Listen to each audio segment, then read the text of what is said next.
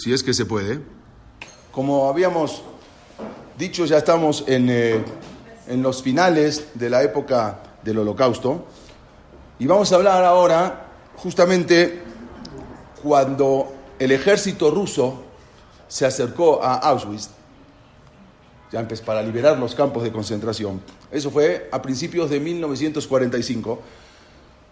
Como es sabido, los nazis evacuaron el campo de la muerte. Tenían que sacar y tenían que borrar todo, todo vestigio para que el mundo no se enterara de lo que ellos habían hecho. Los presos entonces fueron forzados a marchar hacia Alemania, en lo que se conocería como la marcha de la muerte. Por eso justamente hoy en día que se hace mucho lo que es la, la marcha de la vida, contrarrestando eso.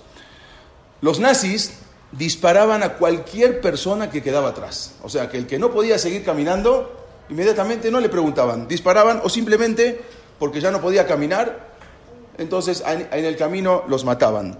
Se estima que más de 15.000 Yehudim murieron en esta marcha.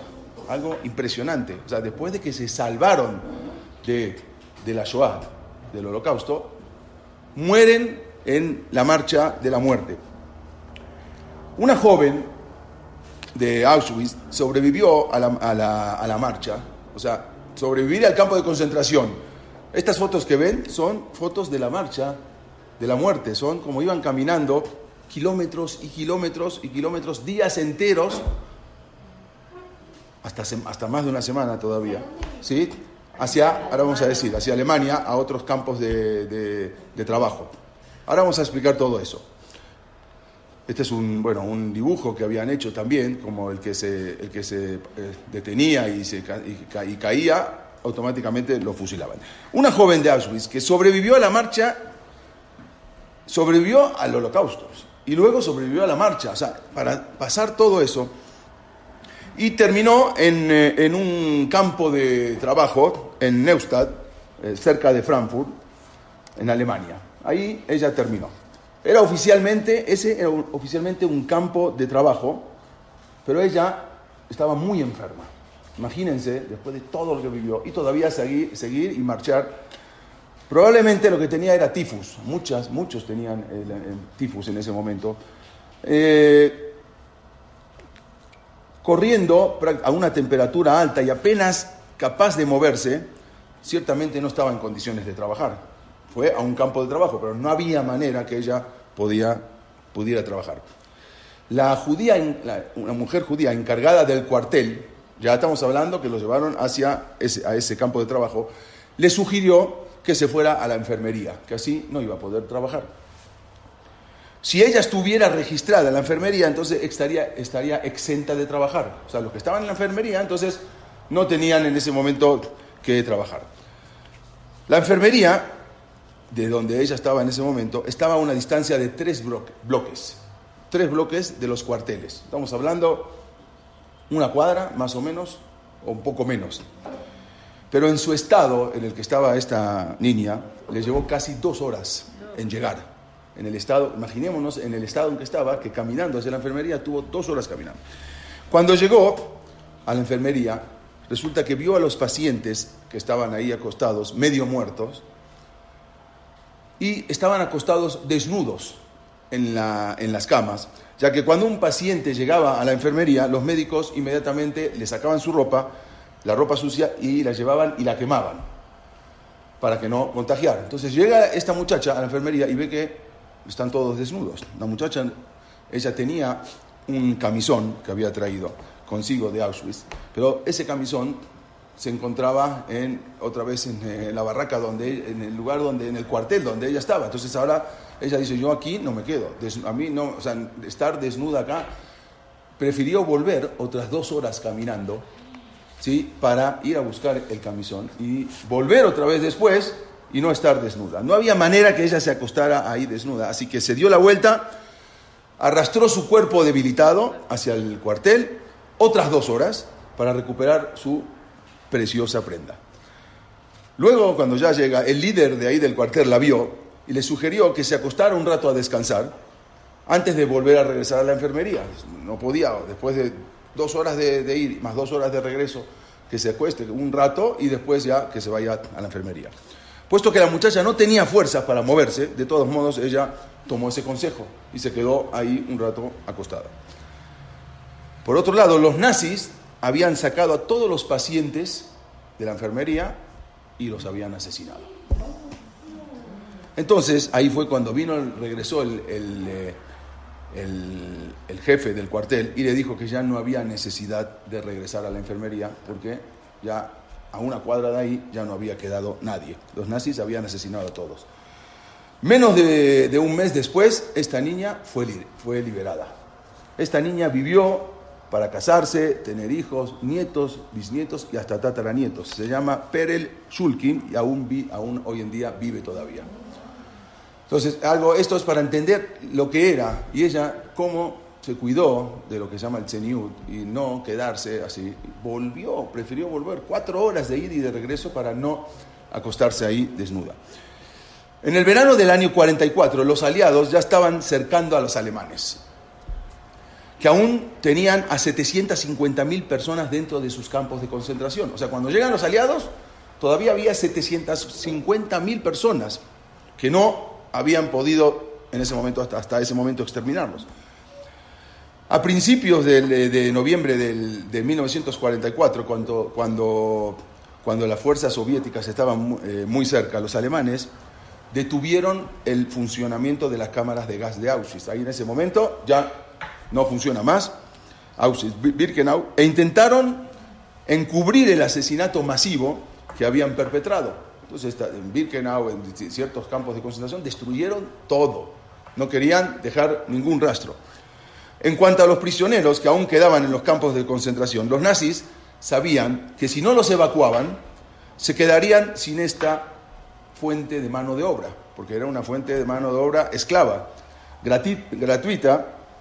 Entonces, y además iba a ser un testimonio de estos hombres que se iban a quedar ahí, va a ser un testimonio eh, que iban a poder transmitir y este testimonio caería en manos de los aliados y el mundo se iba a enterar del más horrendo genocidio que se perpetuó contra una población civil, no contra una población militar.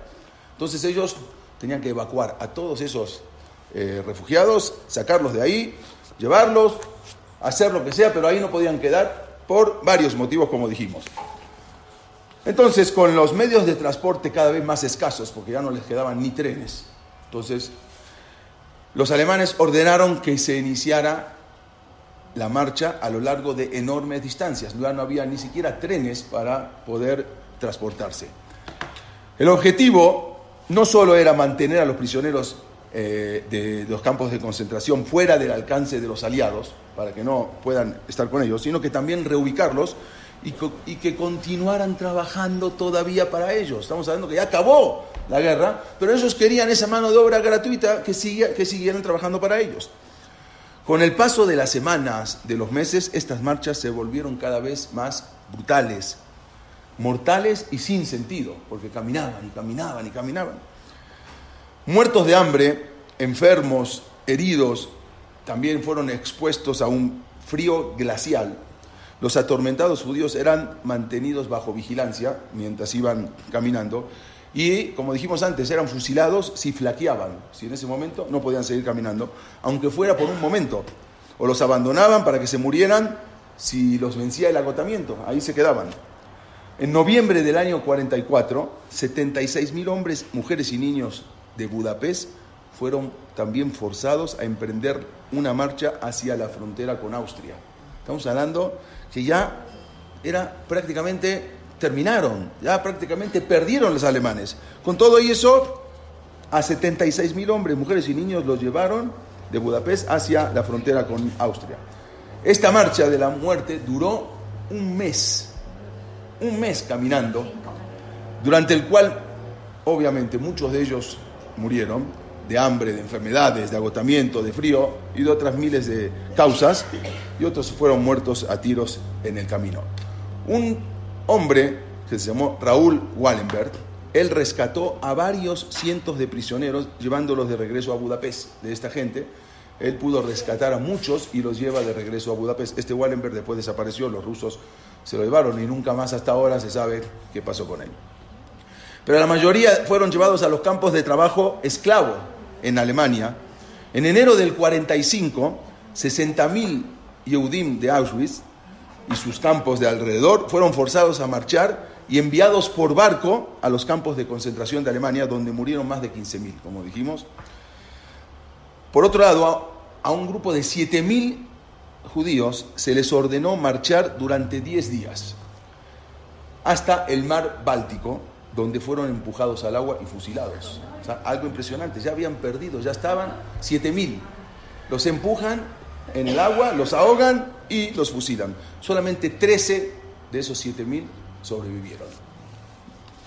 Esto fue algo impresionante. Esto es lo que nos enseñan cuando vamos también a las, a, marchas de la muerte, para saber lo que es. Los, niños, los jóvenes deben de saber esto.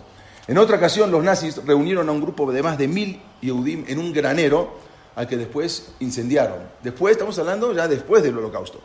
Cuando al día siguiente llegaron las tropas norteamericanas, encontraron una masa de cuerpos calcinados y unos pocos sobrevivientes. O sea, lo que habían hecho tremendo. Una, sobreviviente de, una de las marchas de la muerte, llamada Reisel Kibel, ella escribió lo, lo siguiente. En una helada, algunos medios descalzos y otros descalzos del todo, con harapos delgados sobre sus cuerpos escuálidos y exhaustos, decenas de miles de criaturas humanas se arrastraban por la nieve. No, no, podían ni caminar. El enorme y poderoso deseo de vivir y la luz de la inminente liberación es lo único que nos permitió mantenernos de pie. O sea, la esperanza de que ya de alguna manera se iban a salvar, eso fue lo único que lo pudieron mantener de pie. Acá vemos otra foto también de las, de las marchas, cómo llevaban por caminos y caminos. Pero pobre de aquellos, dice esta, dijo esta señora, Reisel Kibel, que escribió, pobre de aquellos cuyas fuerzas físicas los abandonan, ya que los, los, alemanes los fusilan en el acto. Al momento, el que no puede caminar, lo matan. Así fue como personas que habían soportado la vida en el campo de concentración hasta el último momento, fueron asesinadas un momento antes de la liberación. Estamos hablando nada antes de la liberación.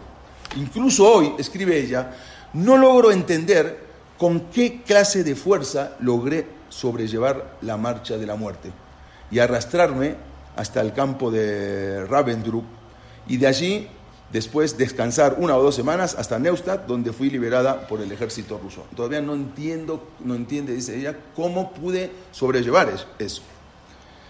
A fines del año, a fines de abril del 45, los nazis habían iniciado las marchas de la muerte desde varios campos de Flossenberg, Janssen, eh, Magdeburg, Mauthausen, Ravensbrück, Dachau, varios campos de concentración situados en Alemania y en Austria.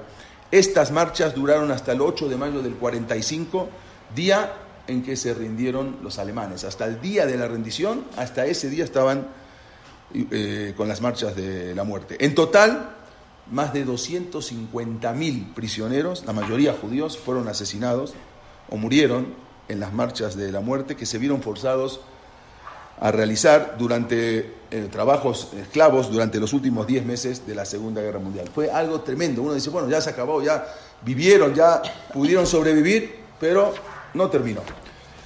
Poco después de que ya se liberaron los campos, después de visitar los campos de concentración ya recién liberados, hubo un general, se llamaba Eisenhower, un general americano, él era el director supremo de las fuerzas aliadas de Europa. Él comandaba todas las fuerzas aliadas. Y él telegrafió el siguiente mensaje al general George Marshall en Estados Unidos. Y le dijo lo siguiente. Las cosas que vi son indescriptibles. La evidencia visual y el testimonio verbal de la inanición, la crueldad y la bestialidad fueron tan apabullantes que yo mismo me sentí descompuesto. Estamos hablando un general que lideraba a todos los aliados. Y lo que dijo fue algo impresionante. Yo hice la visita en forma intencional para poder estar en situación de dar evidencia de primera mano en caso de que alguna vez en el futuro surgiera una tendencia a atribuir estas alegaciones a una mera propaganda. Para que el día de mañana no vengan a decir de que esto nunca existió y es una propaganda judía, por eso yo estuve ahí y les pedí a todos que saquen fotos, que filmen, que tomen fotografías, que los, pobladores de las aldeas vecinas sean guiados a través de los campamentos e incluso que entierren a los muertos. Él les pidió todo eso, una evidencia para que el día de mañana no pase lo que está pasando hoy, que muchos quieren negar el holocausto. Él explicó que sus órdenes con, las, con las siguientes palabras, dejen todo registrado, consigan las películas, encuentren a los testigos, porque en algún lugar a lo largo de la historia algún malvado se levantará y dirá que esto nunca ocurrió. Parece que lo dijo con Ruach HaKodesh. Impresionante. Es todo lo que es necesario para que el mal triunfe es que los buenos es que los buenos hombres no hagan nada. Si los buenos hombres no hacen nada, el mal triunfa. Dijo, tienen que ir, sacar fotos, filmar, todo para que la gente pueda ver y como dice acá, no llegue algún idiota que se va a plantar y decir que esto nunca sucedió. Justamente eso es lo que él le escribió, le telegrafió al general Marshall. No sé si hablamos muchas veces, si ustedes conocen al creador de la logoterapia, se llamó Víctor Frank. Él escribe, él pasó los campos de concentración, él pasó todo, él sobrevivió. Él escribió, él escribe que a pesar de todo el rigor físico y mental que se nos impuso en la vida del campo de concentración, fue posible profundizar en la vida espiritual. Él no era ortodoxo, pero él dice que eso le sirvió para profundizar en la vida espiritual. Las personas, él escribe algo impresionante. Las personas sensibles que estaban acostumbradas a llevar una vida intelectual, una vida espiritual, deben haber sufrido mucho, pero el daño a su interior fue menor. Los que llevaban una vida espiritual estando donde estuvieron, el daño fue menor. ¿Por qué? Esas personas, él escribe, pudieron abstraerse de las calamidades, que los rodeaban y vivir una vida llena de riquezas internas y libertad espiritual.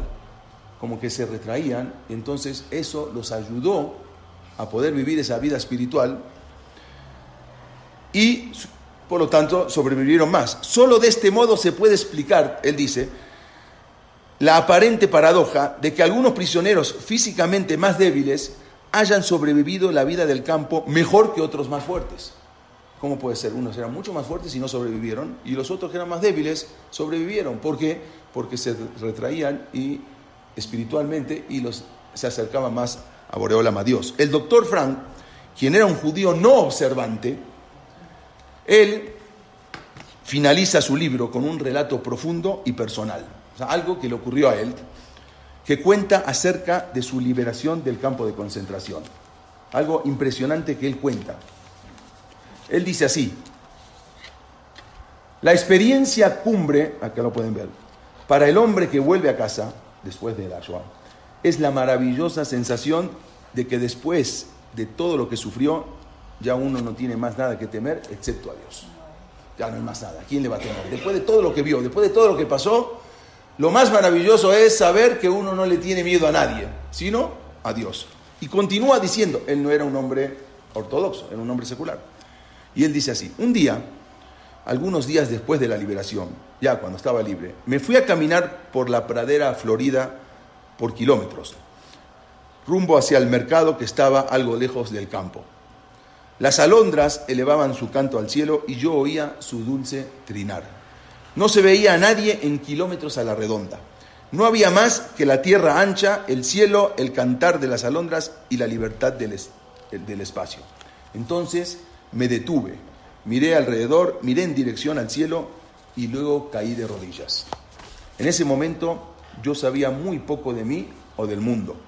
Solo tenía una frase en la cabeza que era la misma de siempre. Minambetzar karatia anani barmerhab ya es un pasuk en el Teilim, Teilim 118. Desde mis angustias invoqué al Eterno, Él me respondió poniéndome en libertad. Metzar, Karatia, Anani Bamerhayab. ¿Cuánto tiempo estuve allí arrodillado? ¿Y cuántas veces repetí esa frase? Ya no me acuerdo. Pero sé que ese día, en esa hora, comenzó mi nueva vida. Avancé paso a paso hasta que volví a ser un ser humano. Eso es lo que había escrito Frank, este, Víctor Frank. Nosotros, los que vivíamos en el continente americano, vamos a ver ahora de este lado, mientras pasaba todo lo que pasaba en la Shoah, es increíble, pero la gente no sabe que nosotros en el continente americano también sobrevivimos el holocausto. Ustedes dirán, bueno, ¿este que está hablando? Nosotros no tenemos nada que ver con el holocausto. O sea, en, este país Hitler nunca llegó. Entonces, ¿cómo estamos diciendo una cosa así? Pero tienen que saber que en las oficinas del gobierno nazi se hallaron planes para el exterminio de la comunidad judía de Norteamérica. O sea que nosotros mismos también nos salvamos del holocausto. Había planes después de conquistar que llegaba él a exterminar y ya habían puesto en contacto con varios nazis en Estados Unidos para organizar el exterminio de los judíos en Norteamérica. O sea que nosotros también no podemos decir que nosotros estábamos exentos de eso. Eres Israel se salvó de la conquista alemana solo por milagro, porque estaban a punto de entrar a agarrar un, perdón, un vaso. Y se salvó de milagro de Israel. Ya lo vamos a contar después. Akadosh Baruj no solo redimió a nuestros hermanos que fueron rescatados de los campos de concentración, sino que también nos redimió a nosotros. Nosotros también nos salvamos. Sajor saleja Amalek. Hay que recordar, dice la Torah, lo que nos hizo Amalek. Han pasado los años, el Yahadut florece otra vez, el judaísmo vuelve a florecer de nuevo, en otras tierras. Pero la obligación nuestra de recordar el holocausto nos compromete. Tenemos que recordar y hacer saber a nuestros hijos. Muchos sobrevivientes del holocausto sienten una profunda necesidad de contar lo que vivieron. Otros no, pero muchos sí sienten una profunda, sienten que necesitan contarlo. Incluso cuando estaban en los guetos y en los campos de concentración, los judíos habían redactado, redactado periódicos y recopilaron, habían recopilado documentos, documentos probatorios, ¿para qué? Para preservar lo que era la realidad en ese momento de lo que más tarde sería una pesadilla. Quiere decir que ellos mismos y se encontraron esos documentos. Tales esfuerzos estaban destinados a dar sus frutos. Había un grupo que se llamó Onek Shabbat. No sé si alguna vez escucharon de este grupo. Es un grupo que estaba en el gueto de Varsovia y había sido dirigido por el doctor, se llamaba eh, Emanuel Rigenblum, acá lo ven, y él se encargó de compilar varios volúmenes de material que documenta toda la vida del gueto y las escondió. Y después de muchos años los encontraron en estas que vemos acá, estas vasijas, estas cajas, todo se encontró, él había muerto, por supuesto. La mayor parte de este material fue conservado y está ahora en nuestras manos. Se llamó todo este material, se llamó Onek Shabbat. Cuando estábamos ahí con Mario Sinai, él nos explicó todo eso, también nos había dicho. Existen además otras razones por las cuales se debe recordar el holocausto.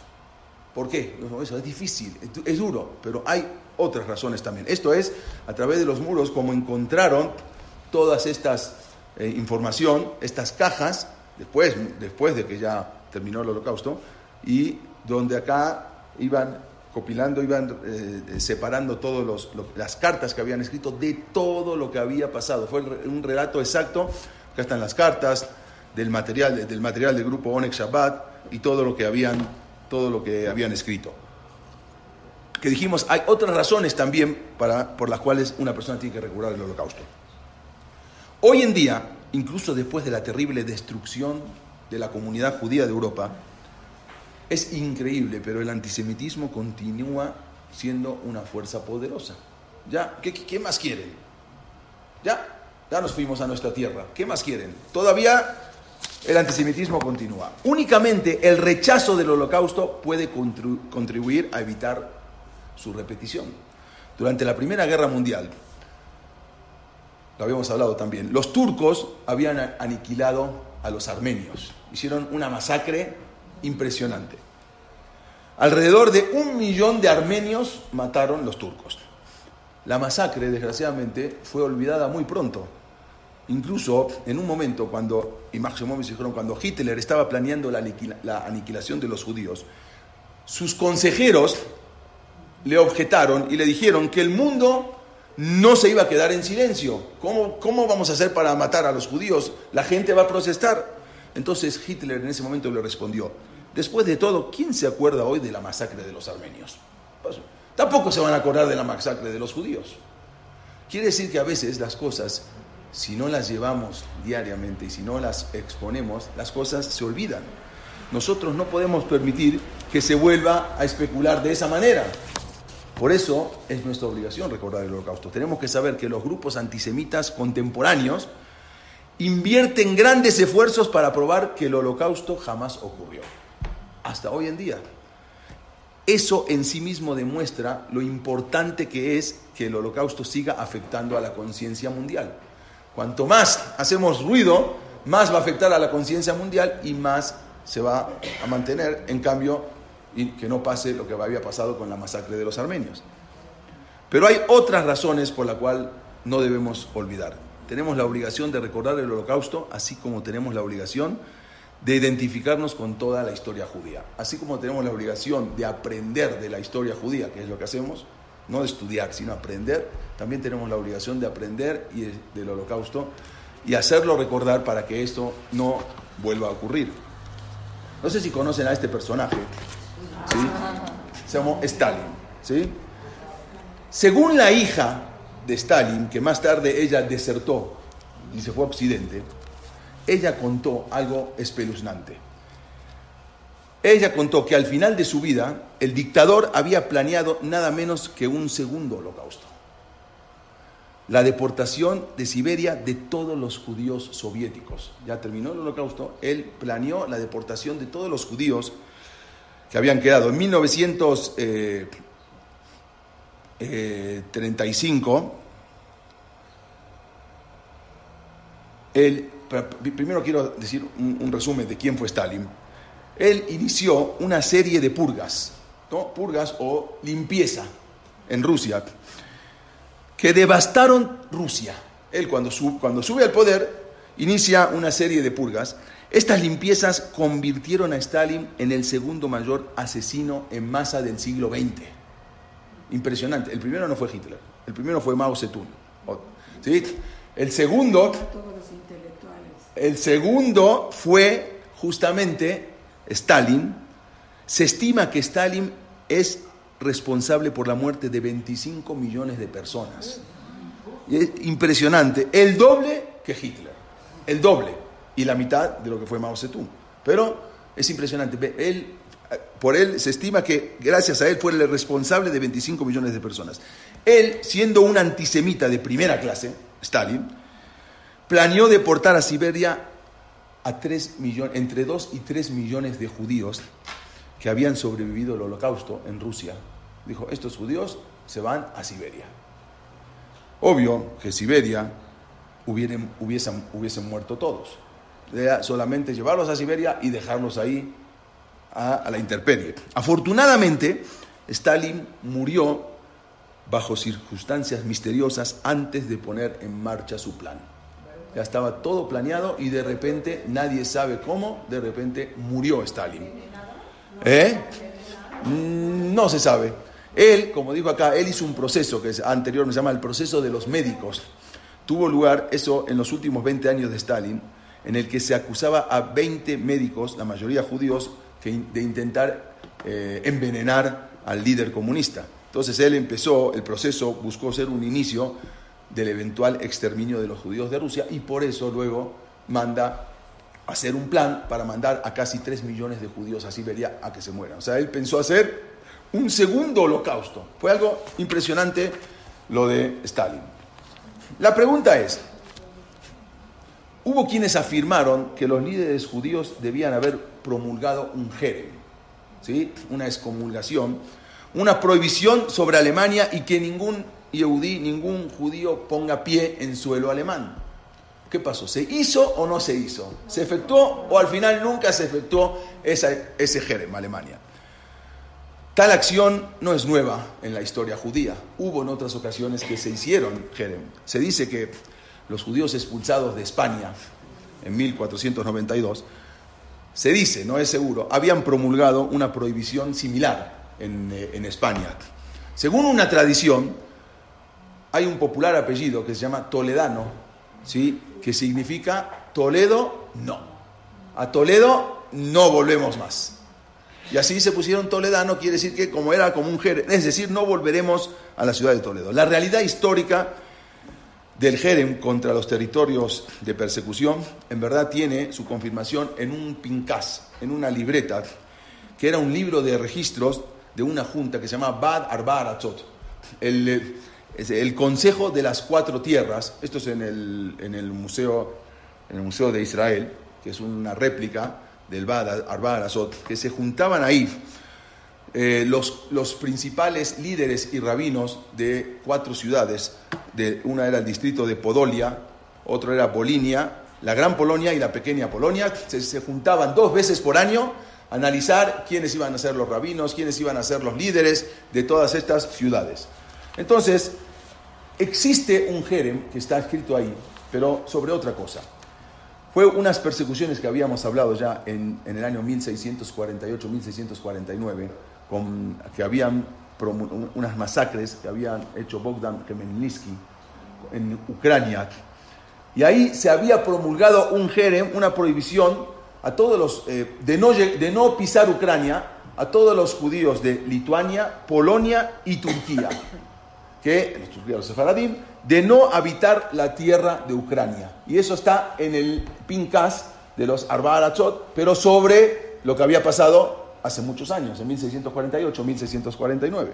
Sin embargo, no está claro si estas prohibiciones, tanto la de 1492 de los sefaradim de España y las de 1648 y 1649, alguna vez entraron en, vigor. Está escrito en el Pincas, en, ese, en, en esas libretas, pero nunca se supo si al final entraron o no en vigor esas, esas declaraciones. En el terreno de la alajá, los sabios de nuestra generación, por lo general, decretaron que no existe ningún jerem. Desgraciadamente, no existe ningún jerem de no pisar Alemania, en el, en el sentido legal con respecto a Alemania. Sin embargo, aún cuando no hay provisión legal, no podemos evitar a veces sentir un, sabor amargo ¿sí? ante el, cuando vemos las relaciones que hay hoy en día cordiales entre los asesinos de nuestros hermanos, los alemanes. Y todavía que recibimos pagos y recibimos eh, de, Alemania a Israel muchas, muchas cosas. Entonces, eso es un sabor amargo. La pregunta es, yo estaba viendo algo no es 100%, pero hay, dice que sabemos que todo hay pago y hay castigo. La pregunta es, ¿y dónde está el castigo de Alemania? ¿Cuál fue el castigo de Alemania? Hasta ahora no lo vimos. Bueno, puede ser que Alemania dejó de ser una potencia, también ya no es una potencia mundial porque está restringida, todo, pero verdaderamente el castigo no vimos. Y, a, los, a, los, a los pocos que juzgaron, ¿sí? Eh, eh, tampoco no es, la gran mayoría nunca los encontraron. Entonces, hay quien dice que nosotros no sabemos, pero el castigo todavía no les llegó. En una época dice que cuando Nebuchadnezzar destruyó, Nabucodonosor había destruido el primer Betamigdash. Está escrito en el Naví, en el profeta, que no le llegó el castigo inmediatamente, sino después de muchos años, porque él, después de que destruyó el Betamigdash, hizo mucha sedacá, hizo, hizo muchos favores a los judíos y ahí mismo en Babel los mantuvo y les daba dinero y todo. ¿Quién sabe si por eso todavía no recibió el castigo a Alemania? Porque están dando dinero y apoyando a la causa y todo, pero todo llega y en su momento llega. Los efectos del holocausto en el pueblo judío. Dice, hay un pasú que habla cuando, cuando Cain mató a Ebel. Dice, Bayomer Mea cita. Le dijo Dios, ¿qué hiciste?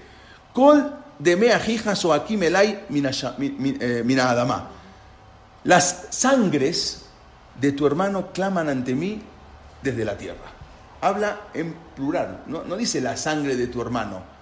Las sangres en plural. El Talmud cuenta y dice ahí que el uso de, la, palabra las sangres, el uso plural, que se refiere al asesinato de, Abel, es una, una, alusión a las sangres de sus futuros descendientes que serían destruidos. Así incluso dice Rashi. Rashi mismo ahí explica qué es, qué es las sangres. Es su sangre y las sangres de su descendencia. Que le está reclamando a Hashem, Bayomer, mea cita col de mea o aquí melay, mi nada más. Del mismo modo, las, sangres de 6 millones de Yehudim, que 70 años después serían varias veces más numerosos que los 15 millones de Yehudim que viven hoy, hoy, en, hoy en el mundo. O sea, si no hubiesen muerto esos 6 millones, hoy, por lo tanto, podemos afirmar que hoy en día la nación judía eh, no es más que un remanente de lo que podía haber sido, de esos 6 millones. Si solamente hace unas clases hablamos de Nicolás Winton, que él salvó a 669 niños, ¿se acuerdan? En, Checoslovaquia, que los mandó en ocho trenes, que un tren ya no lo pudo rescatar. Y de esos 669 niños, hoy en día son 5.000 los descendientes. Imaginémonos que hubiese sido de esos 6 millones de Yehudim que murieron en el holocausto. Imaginemos, 40 millones. Además, el holocausto destruyó para siempre el estilo de vida judío de Europa Oriental, que era la cuna de los grandes movimientos hasídicos. Asimismo, también muchas de las yeshivot y renombradas comunidades que vivieron piadosamente durante más de mil años, las destruyeron. Muchas de estas instituciones sí desaparecieron para siempre, mientras que otras fueron terriblemente diezmadas. El foco de la vida judía entonces y sus principales centros de población pasaron a Estados Unidos y a Eres Israel. Allí los sobrevivientes del holocausto trataron de, otra vez de reconstruir sus destrozadas vidas y lograron dando surgimiento a una nueva generación de Yehudim. También sobrevivieron una cantidad de rebes hasídicos.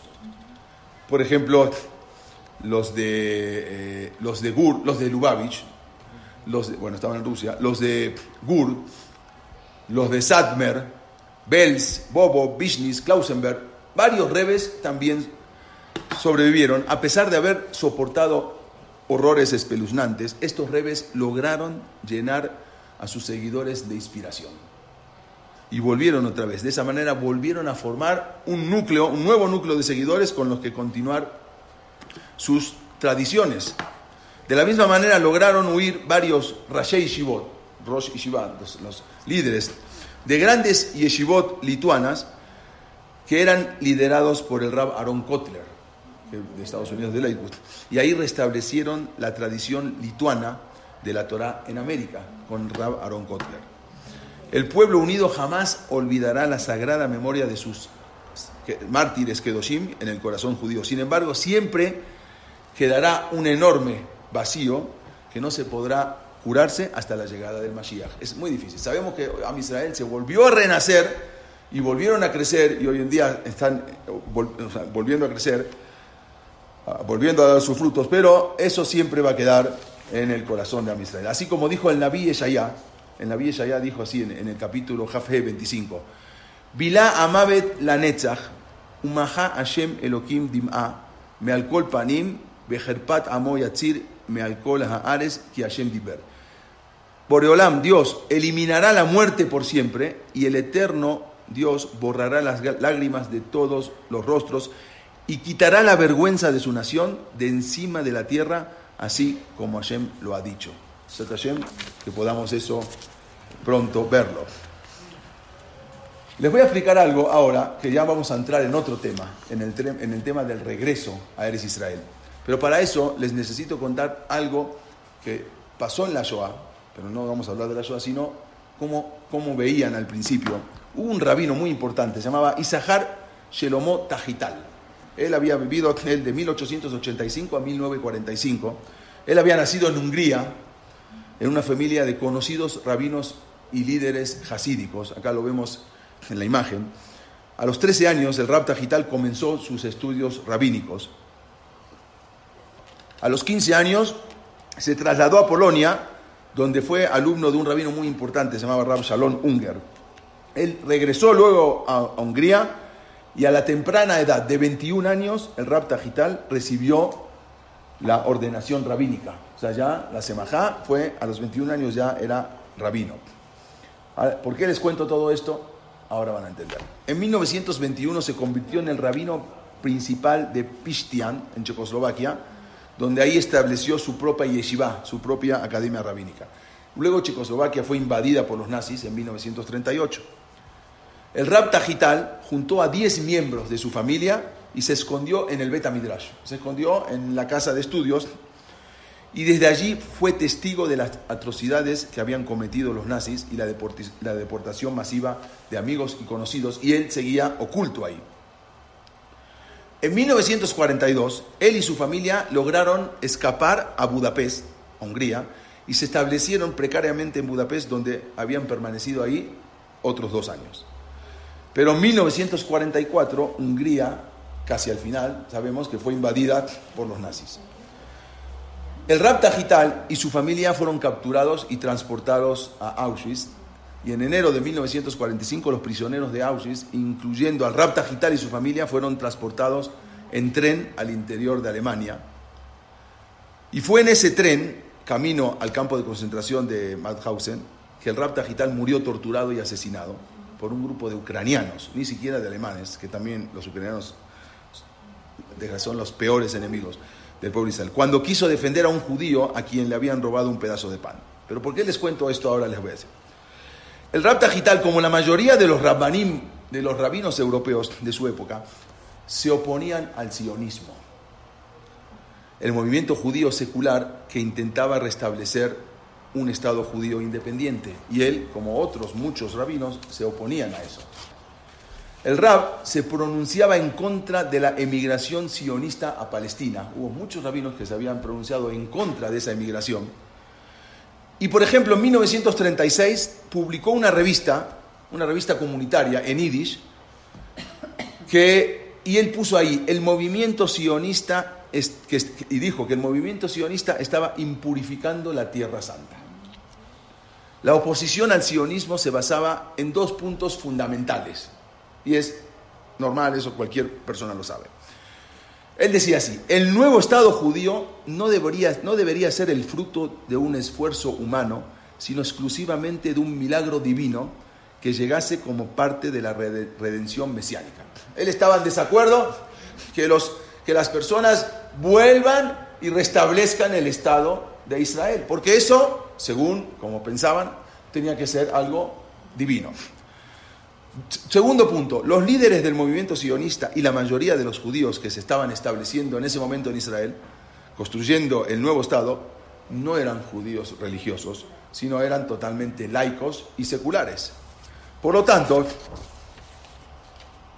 dice, durante el tiempo en el que, en el que él permaneció, eh, permaneció escondido en Checoslovaquia y durante los dos años de reclusión en Hungría, el Rab Tajital empezó a cambiar su forma de pensar. Hubo una metamorfosis en su mente, algo que le daba un nuevo sentido a lo que estaba pasando a su alrededor. O sea, mientras él estuvo recluido y él siempre tenía una manera de pensar, ahora empezó a pensar un poco diferente. En esos años de reclusión, el Rab Tajital escribió sus reflexiones en un libro llamado Em Abanim Semeja, que refleja su nueva visión. Dice, hay un pasú, hay un versículo, hay un pasú que dice, et veriti Jacob, Beafet veriti Isaac, Beafet veriti Abraham, Escor, Beares Escor. Vamos a traducirlo al pasuk y él y cómo entendió este pasuk y por qué cambió de parecer. El pasuk dice así, se encuentra en la Perashá Bear Bejukotai. Él dice así, y entonces recordaré mi pacto con Jacob, con Isaac y con Abraham, y también recordaré a la tierra. Vamos a analizar qué me está diciendo la Torah con esto. La Torah dice que cuando los Yudim fuésemos perseguidos por los numerosos enemigos en el exilio, Dios finalmente recordará el pacto que hizo con nuestros antepasados y nos rescatará de nuestros enemigos. Hay dos cosas inusuales en este versículo, en este paso. Primero que todo, nuestros antepasados son mencionados por lo general siempre en orden cronológico. Abraham, Isaac y Jacob. Pero en este pasú son mencionados de atrás para adelante. Besajarti beriti Jacob, Beafet beriti Ishak, Beafet beriti Abraham. Beares Escor. Y al final nombra la tierra. ¿Por qué el pasú cambió el orden? Y aparte, la segunda pregunta es que este pasú menciona al final la tierra de Israel. ¿Qué tiene que ver? Abraham, Jacob, luego Isaac, luego Abraham y al final dice, voy a recordar a, Jacob, voy a recordar a Isaac, voy a recordar a Abraham y voy a recordar a la tierra de Israel. ¿Por qué habla así el paso? Citando el comentario de Rashi, el Rab Tajital explica que para que Dios nos escuche y nos proteja de nuestros enemigos, quizás alcance el mérito de Jacob, que era el más joven de los patriarcas. Entonces dice, cuando ustedes los voy a recordar, cuando tengan el mérito, ustedes no tienen, a Israel quizás no tenga ningún mérito de salvación. Pero entonces voy a recordar el mérito, el sejud de quién? De Jacob. Y si el sejud de Jacob, el mérito de Jacob no es suficiente, entonces voy a recordar el mérito de Isaac. Y finalmente, si no es suficiente el mérito de Isaac, entonces voy a recordar el mérito de Abraham Avinu y los voy a salvar. Pero ¿qué pasa si por causa de todas nuestras malas acciones y por haber abandonado el pacto divino, el mérito de nuestros patriarcas no es suficiente? Entonces explica el Rab que nos va a quedar el mérito de la tierra de Israel. El mérito, es decir, de los Yehudim que se sacrifican, se sacrifican para vivir allí. Hoy en día no es un sacrificio, pero estamos hablando en el momento que todavía no había un Estado de Israel. El mérito de la tierra de los que viven en Israel es nuestro último recurso para que Hashem se acuerde de nosotros. Por eso dijo el Beriti Jacob, el Beriti Isaac, Abraham y luego el Beriti Aresazot. Entonces fue ahí que el Rab Tajital expresó que el esfuerzo de los pioneros que habían llegado a Palestina a construir un nuevo Estado era muy significativo y cambia la manera de pensar. Ya que a pesar de que estos Yehudim no llevaban una vida de observancia, porque no tuvieron una educación judía apropiada, Tinok Goim, como un niño que fue secuestrado entre los Goim, tenían el enorme, el enorme mérito, mérito de haber querido, querido regresar específicamente a la tierra de Israel y de restablecerse en la tierra de nuestros antepasados. Y eso solo, aunque no sean religiosos, eso solo ya es un mérito que se debe de considerar. Y esto, se, esto debe de considerarse para ellos como su teshuvah, como su retorno. Aunque eran judíos seculares, el hecho de sacrificarse e ir a la tierra de Israel cuando era un desierto completamente, eso solo se puede considerar su teshuvah. Y para nosotros, como el gran mérito por el cual merecimos sobrevivir como pueblo, escribe el Rabdajital. ¿Por qué cambió de parecer? El holocausto los llevó a concluir que muchos judíos estaban siendo perseguidos en Europa porque habían renunciado a la oportunidad de regresar a la tierra de Israel. Y por eso no tuvieron mérito de salvarse. Si hubiesen ido a la tierra de Israel, quizás se hubiesen salvado. Él, así termina, él murió en el holocausto, pero él fue uno de los primeros sionistas religiosos y cambió su manera de parecer. Habíamos contado que los alemanes se estaban acercando a Palestina en 1942. Hubo un general, le llamaban el zorro del desierto, se llamaba Erwin Rommel, era muy famoso, él invadió Egipto amenazando a los asentamientos judíos de Palestina. Ya estaba a punto de entrar a Palestina. En ese momento, en ese momento hubo unos miembros, se llamó los miembros de la Haganá, que habían sido formados militarmente por los británicos y que ahora conformaban la, la principal fuerza de autodefensa judía que iban a defender. La Haganá se creó para defender a Palestina, donde estaba, de los, de los alemanes, de los nazis. Estas autodefensas judías estaban desesperados y diseñaron planes para llevar a cabo una campaña guerrillera en contra de los alemanes en caso de que Palestina cayera en sus manos. Por lo tanto, se crea el Palmaj. Hay museos en Israel muy interesantes. Vayan, si pueden, al Museo del Palmaj, está impresionante. se lo recomiendo mucho, el que no fue. Y eso fue para proteger al mandato británico de una posible invasión nazi. Estas tropas eran conocidas, como dijimos, el Palmaj. El Palmaj es un acrónimo de Plugot Mahat, quiere decir compañías de ataque. Eran guerrilleros que se formaban para atacar. Consistía en tres brigadas de combate, una aérea, una naval y una, y una de brigada de inteligencia.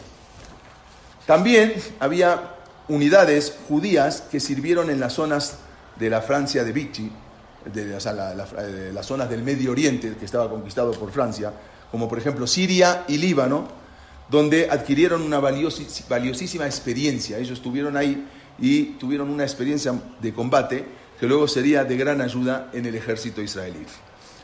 Justamente, estas son las tropas del Palmaj. Justamente en una de esas campañas, el famoso general Moshe Dayan perdió un ojo.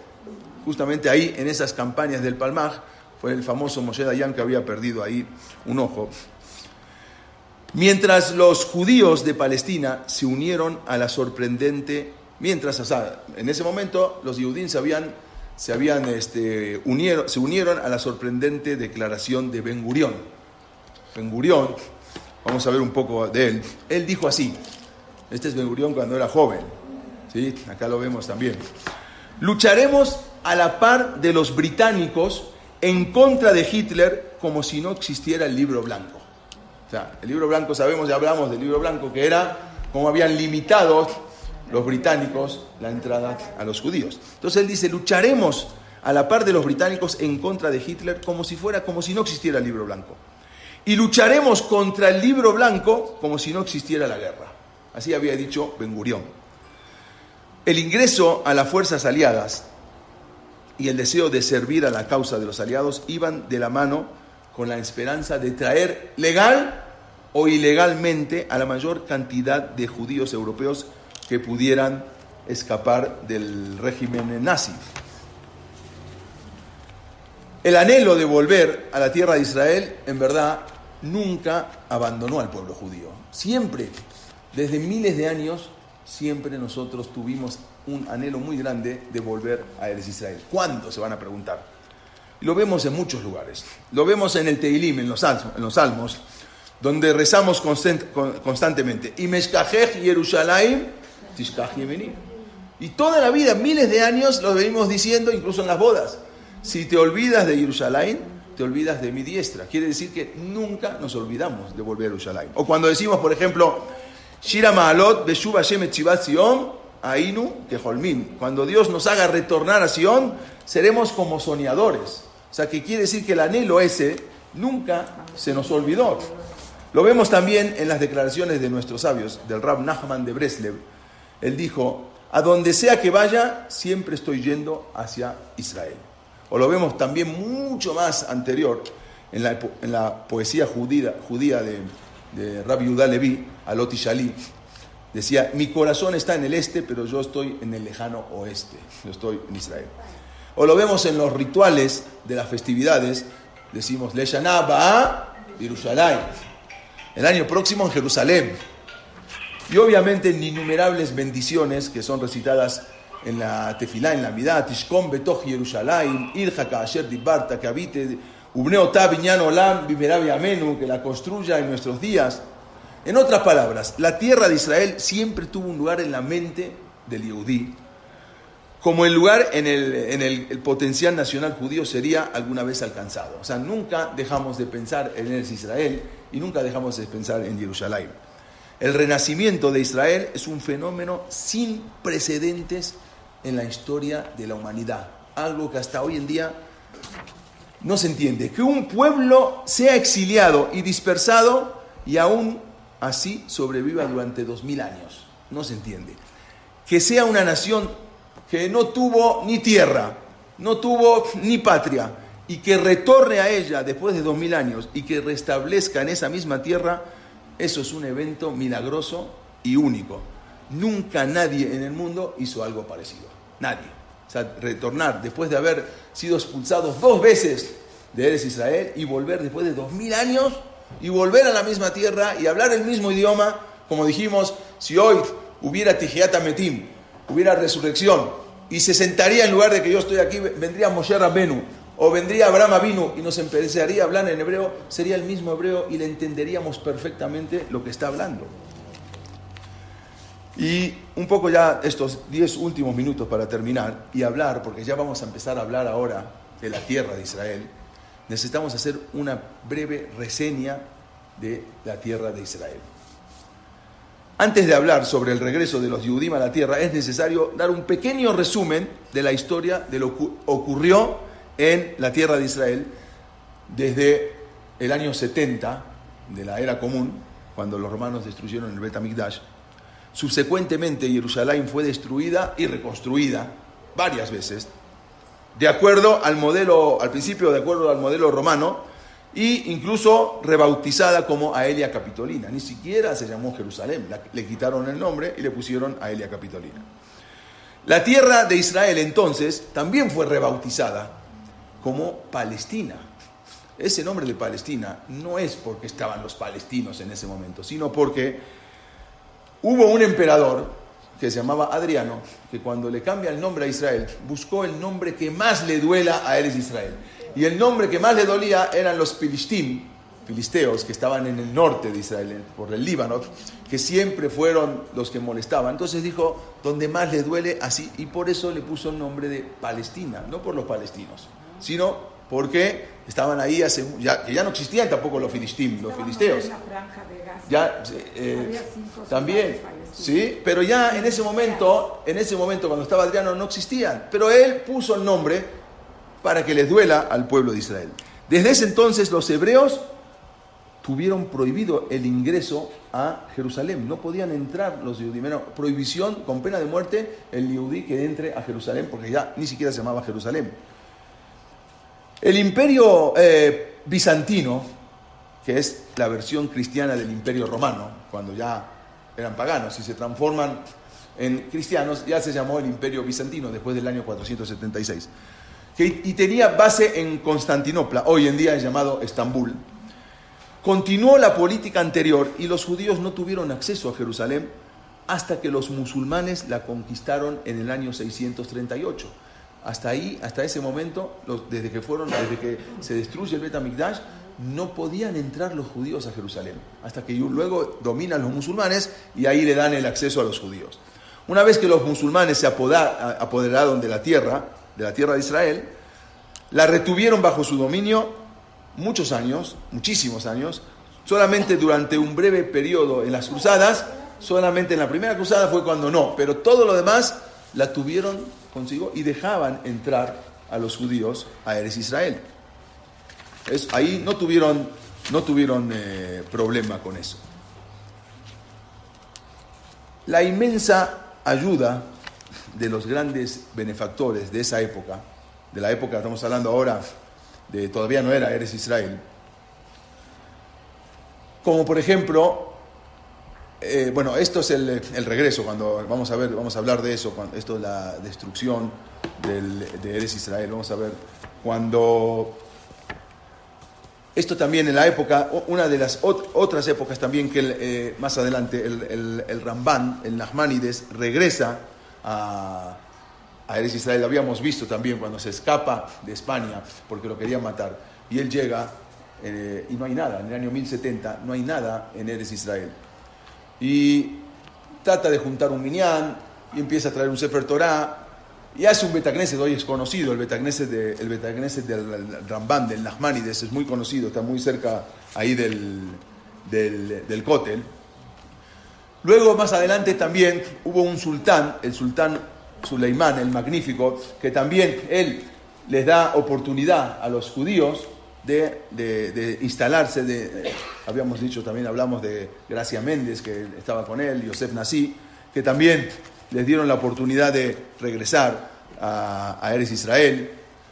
Cuando más adelante el sultán, el magnífico, este, el Sulemán el magnífico, él regresan, los, judíos no regresan a Jerusalén, sino van al norte, a Sfat, y ahí Tiberia, cuando, también cuando la expulsión de los judíos de España, también algunos Yehudim, como Rabbi Yosef como muchos eh, grandes eh, rabinos también, se fueron y se instalaron en el norte, en Sfat, los Betagnesiot que, que, ellos pusieron. También Hubo otra época que también regresaron, en la época del Gaón de Vilna. En la época del Gaón de Vilna también regresaron los 300 eh, alumnos del Gaón de Vilna, también regresaron a Eres Israel. Él mismo quiso regresar, el Gaón de Vilna quiso ir a Eres Israel, pero no, no pudo, no se le dio la oportunidad a él de regresar.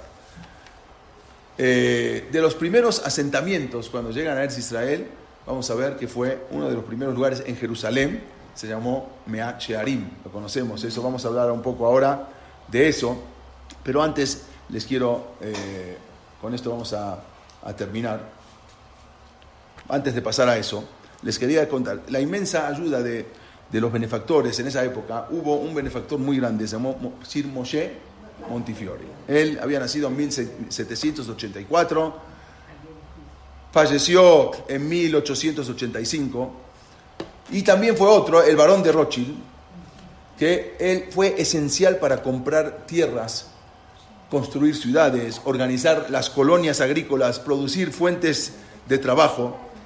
Una de esas figuras principales de ese tiempo, como, como dijimos, Moshe Montifiori, fue el primer judío que fue honrado con el título de caballero, eh, Sir, caballero de Gran Bretaña. Él, él, Montifiori, había hecho gran fortuna, tengo la foto por acá, acá está. Él había hecho una gran, una gran fortuna eh, con los Rothschild. Exactamente, quienes se habían hecho ricos con las guerras napoleónicas, los Rothschild, porque increíblemente los Rothschild usaban palomas mensajeras y se enteraron de la victoria en Waterloo antes, de que, antes que nadie, y de esa manera fue como obtuvieron tremendas ganancias en el mercado de valores por las palomas mensajeras, se hicieron inmensamente ricos. Y como Sid Montifiore estaba también con ellos ligados, también se hizo muy rico. Sí, exactamente, cuñado. A los 40 años y con una gran fortuna acumulada, Montifiori se embarcó en una carrera de filantropía, convirtiéndose en un incansable trabajador para la comunidad judía de Israel. En ese entonces, la mayoría de los Yehudim vivían en lo que hoy se conoce como Ir Atika. ¿sí? Era, este es eh, el varón Edmond de Rothschild, se lo conocía como el Nadib Ayadúa. Ahora vamos a hablar un poco de eso. Esto, bueno, esto es Ir Atika. Y la mayoría vivían ahí. La entrada principal para los judíos era la puerta de Damasco. Esa era la entrada principal para los judíos de Eres Israel. Bueno, este es el... Y de las muchas sinagogas de Jerusalén, la mayoría estaban en el barrio musulmán, cerca del sitio donde hoy está, donde era el Betamikdash. La, la ciudad estaba sobrepoblada, las condiciones sanitarias eran terribles, pero debido al caos y al desorden de ese tiempo, la gente no tenía, tenía miedo de construir hogares afuera de la muralla. Entonces, cuando llega a Montefiore, él construyó el primer asentamiento fuera de la muralla, la muralla de la ciudad vieja, que se llamó Yemin Moshe. Hoy en día comprar una casa ahí es para los actores, ¿no? Millones de dólares lo que vale, vayan a, ver lo que es ahí. Ok, él en 1858, él fue el pionero en esto, y luego se construyeron más vecindarios en la, en la ciudad nueva, no dentro de lo que era la muralla, sino afuera de la muralla. Uno de los primeros vecindarios construidos en 1875 fue Meashearim. Este vecindario, que hasta hoy en día parece que sigue igualito, contrario a la creencia popular, no significa 100 puertas. ¿no? Uno dice, ¿qué es Meashearim? Las 100 puertas. No, significa multiplicado por 100. Eso es Meashearim. Que se multiplique por 100, como cuando regresamos a Eres Israel. Además de Montifiori, como dijimos, hubo otra personalidad sumamente importante, el varón Edmond de Rothschild, mientras que Rothschild fue quien financió más que nadie el reasentamiento de los judíos en la tierra de Israel. Durante, durante su vida, él gastó 70 millones de francos de su propio dinero, una cantidad inmensa, en varios asentamientos agrícolas como Rosh Piná, Sijrón, Jacob, Pardes Haná, solo por nombrar algunos, y también produjo industrias como industrias en el Carmel, de vinos, entre otras cosas. Él era conocido como el Nadib Ayadúa, así se lo llamó, el, benefactor conocido, el nadivoso conocido en Petahtiva. Si bien Rothschild estaba bastante asimilado y desconectado del anhelo judío de volver a la tierra, pero él fue muy influenciado por un rabino que se llamaba Rab Shemuel Mohilever, quien fue uno de los primeros sionistas religiosos en Polonia. Este rabino Mohilever convirtió a Rothschild a su ideología y desde ese entonces el rico banquero comenzó a ver Israel como una inversión. Hizo posible para miles de judíos el regreso a Israel como la supervivencia allí y ahí empieza la aparición del sionismo político, se dio hasta finales del siglo XIX, cuando surgió como reacción ante la intolerable persecución de los judíos de Rusia. La clase de hoy es hasta acá, para entender cómo terminó el holocausto, pero cómo Boreolam inmediatamente Magdim refuá la Macá. Cuando se termina el holocausto, se abre una puerta que estuvo cerrada durante 12 siglos inmediatamente la puerta de Eres Israel se abre, algo que no era ni impensable. Siempre queríamos regresar, siempre decíamos Beshuba Shem pero era imposible llegar ahí o establecer un estado de Israel en ese lugar.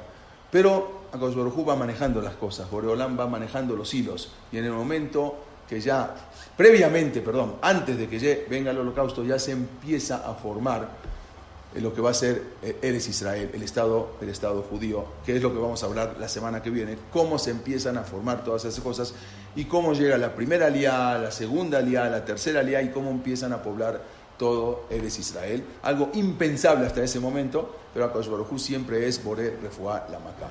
Va adelantando la, curación antes del golpe. Y eso lo vemos en toda la historia de Israel, desde que empezamos la primera clase hasta hoy en día, cómo Boreolam va reprogramando todo eso. Hasta acá llegamos.